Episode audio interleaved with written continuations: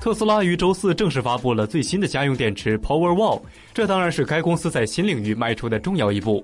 但是在竞争对手如云及电池价格面临重大压力的市场上，特斯拉的新电池能够取得成功吗？